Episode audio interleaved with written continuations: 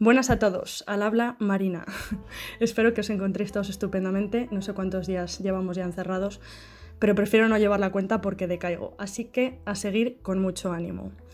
Vamos allá. Hace unas semanas os recomendaba una serie de películas que denominaba Deliciosas, que ojalá os hayan gustado si las habéis visto. Hoy vamos a probar algo distinto. Vamos a comentar una película, Jojo Rabbit. Es una película del año 2019 bastante, bastante reciente, dirigida por Taika Waititi, nominada a varios Oscar. Mejor película, mejor actriz de reparto, mejor guion adaptado, mejor diseño de vestuario, mejor montaje y mejor diseño de producción. Y se llevó para casa el de eh, mejor guion adaptado. Los que no lo hayáis visto igual convendría que saltaseis este trozo de podcast, aunque ya me estoy auto boicoteando mi sección. Bueno, voy a intentar no hacer ningún spoiler. Vamos con la sinopsis y así pues abro un poco apetito a todos los que, los que no lo hayáis visto.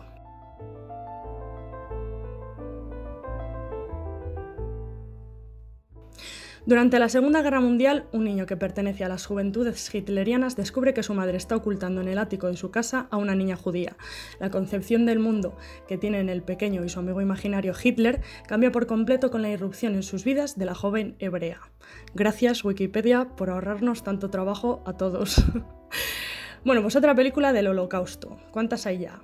Mil, mil, millones, bueno, pues que haya mil millones de películas del holocausto y que en 2019 haya estado nominada a unos cuantos Oscar una película que trata sobre el tema, algo especial debe tener, ¿no?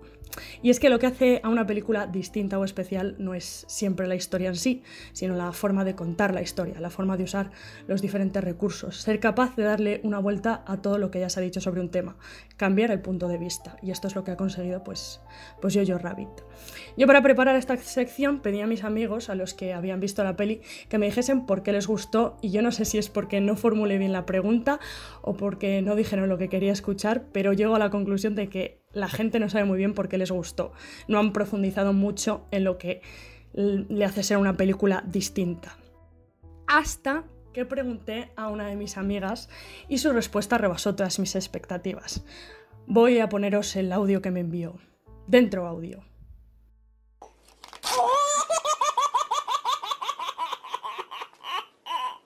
Bueno, pues no puedo poneros el audio porque me pidió que no lo hiciera, pero se habrá llevado un buen susto.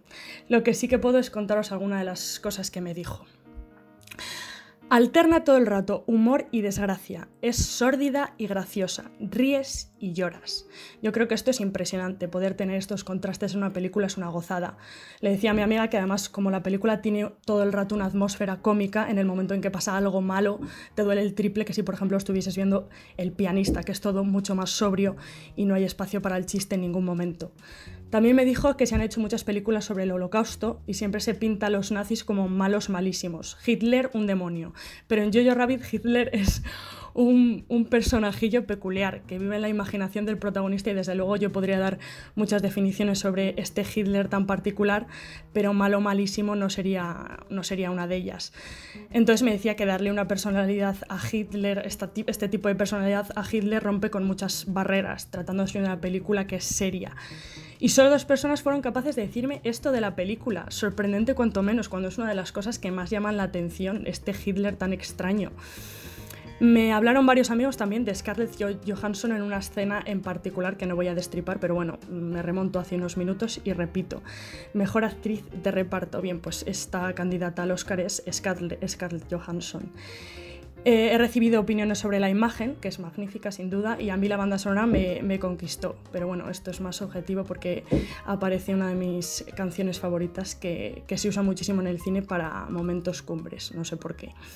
Así que nada más que añadir, espero haber incitado a ver la peli y haber ordenado un poco las ideas de los que no tenían muy claro por dónde iban los tiros. Gracias a todos los que me dieron su opinión y un saludo especial para la madre de Cintia, que es fans nuestra, así en plural. Eh, doy paso a Celia que nos hable un poco de series, que soy una pesada. Hasta la próxima.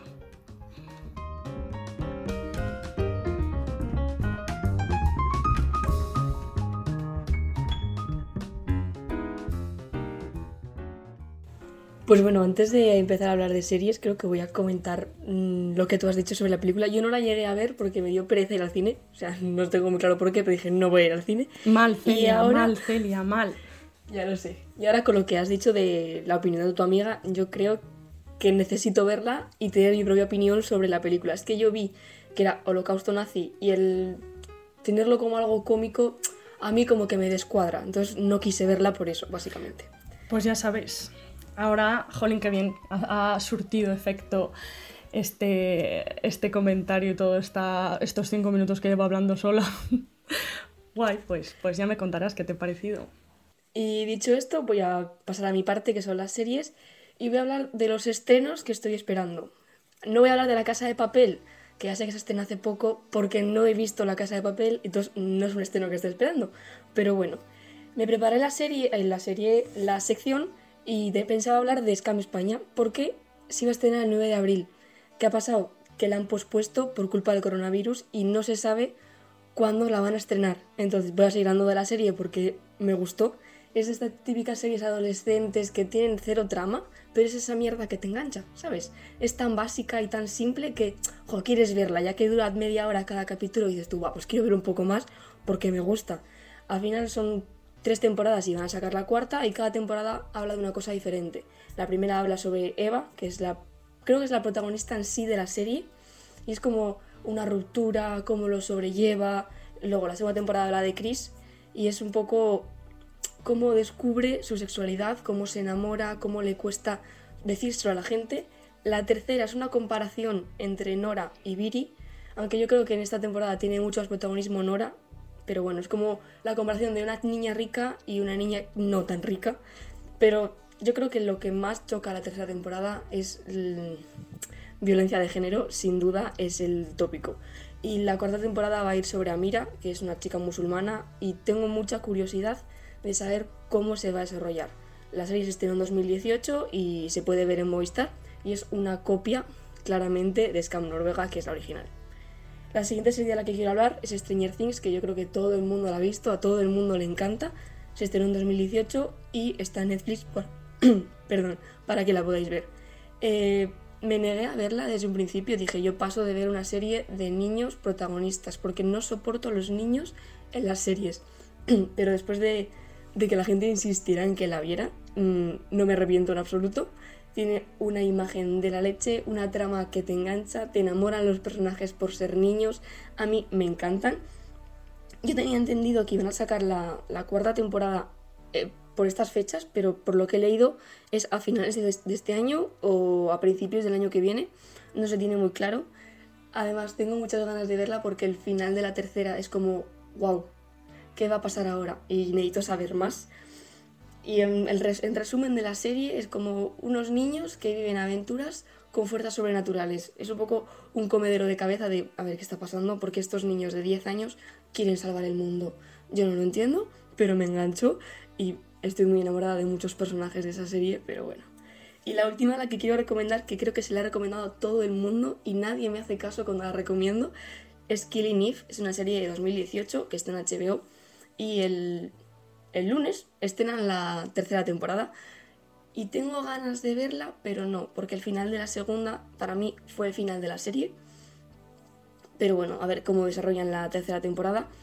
El resumen de la serie sería una psicópata asesina en serie y como Eve, que es la protagonista, trata de, de capturarla, de encarcelarla y de condenarla por todos los crímenes que ha hecho. A mí, Villanelle que es la psicópata asesina, me enamoró. Tiene un carácter de niña pequeña que está loca, pero que es una asesina, pero te encanta porque la ves muy inocente, no sé, tiene un montón de, facetas suyas y la ves que es muy extravagante y vistiendo todo el rato, parece que va disfrazada.